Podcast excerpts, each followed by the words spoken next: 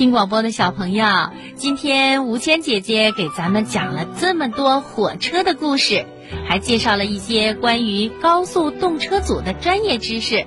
我相信呢，小朋友们的收获一定都不小。同时啊，我们也为咱们中国铁路的飞速发展、中国高铁在世界上的领先地位而感到骄傲。是的，中国铁路从无到有，从弱到强，火车的速度越来越快。提速的不只是铁路，还有我们中国的国力和在国际上的地位。嗯，吴谦姐姐说的真好。